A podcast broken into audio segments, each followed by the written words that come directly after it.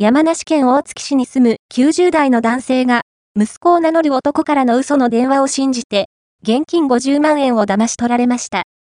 4月8日、大月市に住む90代の男性の自宅に、息子やその上司を名乗る男から、仕事の支払いに使う金が入ったカバンをなくした、代わりに払ってもらえますか、などと電話がありました。